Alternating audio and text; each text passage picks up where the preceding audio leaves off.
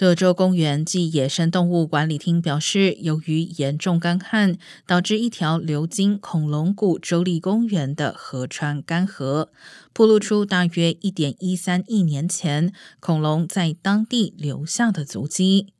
根据上传到脸书的照片，在干枯的河床上可以看到一串三指脚印的延伸。图说称这是全世界最长的恐龙足迹路线之一。